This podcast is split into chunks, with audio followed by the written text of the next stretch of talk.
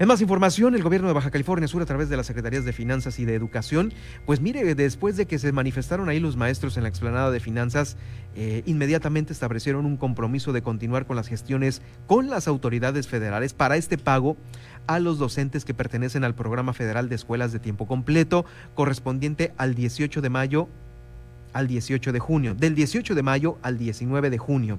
Esto lo informó el titular de la Secretaría de Educación Pública en la entidad, Gustavo Rodolfo Cruz Chávez.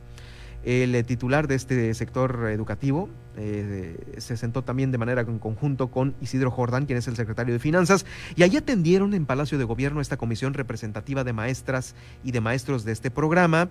Pues estaban el día de ayer ya solicitando esta reunión, estaban algunos enojados por la falta de pago, eh, seguramente en casa y con la pandemia y con el fin de año no la están pasando bien.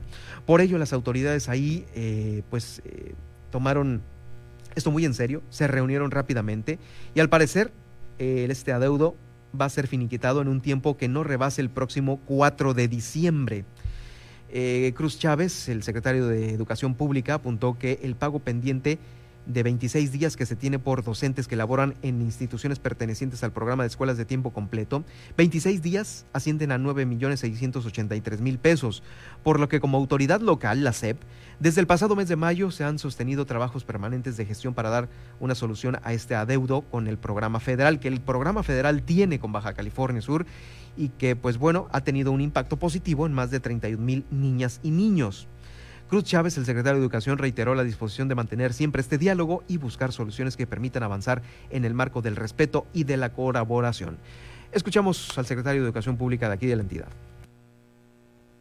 Llegamos a, un buen diálogo, un acuerdo que me parece satisface a ambas partes, sobre todo la liberación de espacios públicos, espacios de gobierno que son importantes para la vida y el quehacer institucional. Se acordó con esta comisión representativa de profesores de este programa de escuelas de tiempo completo para eh, gestionar estos 26 días eh, que se adeudan de este programa federal y que la federación en este caso reconoce, la Secretaría de Educación Pública, que existe este, este adeudo y que se estará pagando eh, a más tardar el próximo 4 de diciembre del presente.